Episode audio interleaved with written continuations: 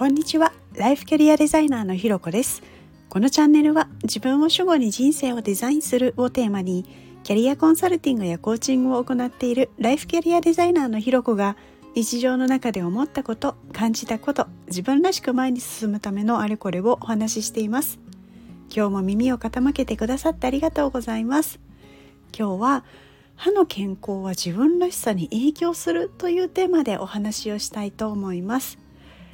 昨日ですね、まあ、歯医者さんにあの定期検診とクリーニングをしに行ってきたんですけれども、まあ、特に問題はなかったんですがあの歯の裏側の磨き方っていうのがもう少しなんか丁寧にするといいですよなんていうアドバイスをいただいてで、まあ、早速教えてもらった通りのやり方で丁寧に磨いたりしてたんですけれど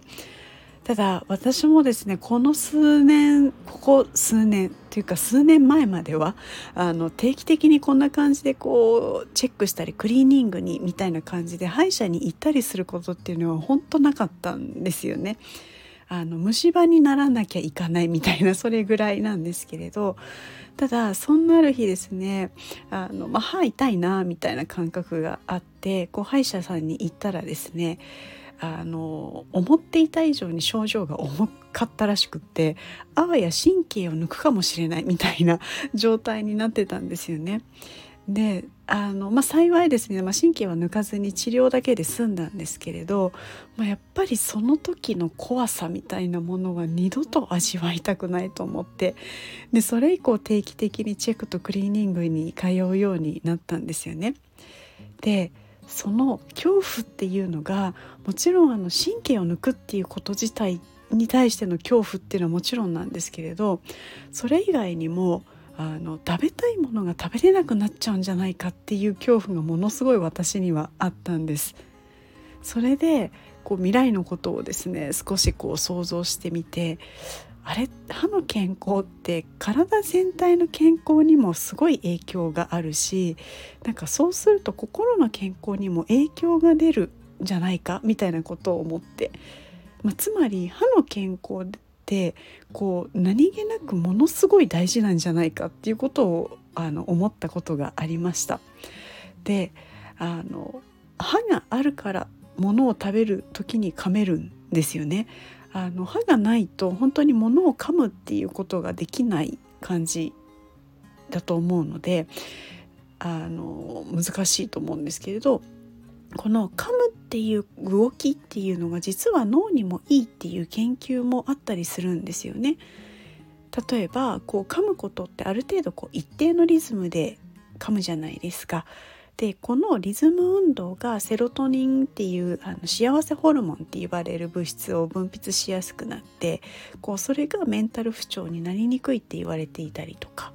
あとは他にもですね噛むことで集中力やあの注意力っていうのを司る前頭葉っていう脳の部分にも影響を与えてこう集中力注意力が高まるなんていう研究結果もあったりしました。でやっぱりこういうの見るとあ歯っってすごい想像以上にめちゃめちゃ大事っていうことに気づくんですよね。でこうこの心と体の健康っていうものがなければ当然いい思考もいい行動もできることではないですしこう食べること自体が辛くなったりしてしまうとそれ自体がもうストレスになったりとか前はあんなに美味しく食べれてたのに今はみたいなことになっちゃったりもあるなっっていうことを考えるとまあ歯の健康を損ねることでいいことは全くなさそうだっていうことを思いました。で、まあ、そうするとですねあの多分普通の健康状態以上にこうイライラしやすくなったりとかもうなんかすごい悲しくなったりとかこうなんか人生そのものやっぱりこう楽しめないかなっていうことを思うんですよね。まあ、もちろんね健康、まあ、歯だけに限らずいろんな健康を害するとやっぱりそういうことは思うと思うんですけれどやっぱり特にこう食べるっていうことに直結してくる歯っていうのはそういうところもなんかすごくあるんじゃないかななんていうことを感じました。でよくよく考えてみるとですね私のあの祖母はあの95歳まで生きていたんですけれどあの入れ歯ではなくて自分の歯で本当によくいっぱい食べてたんですよ。本当びっくりするぐらいよく食べていて であのそのおかげなのかすごい肌ツヤもすごい綺麗でですねすごい若々しいおばあちゃんだったんですよね。でそれを思うとあなんかやっぱ自分の歯で食べることの大事さみたいなものはすごい納得するわけです。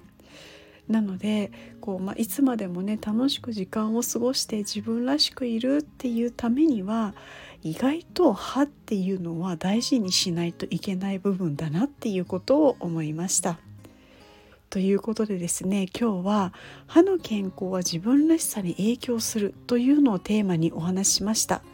ここまで聞いてくださってありがとうございます。いいね、コメント、レター、フォローいただけるととっても励みになります。よろしくお願いします。それではまた次回お会いしましょう。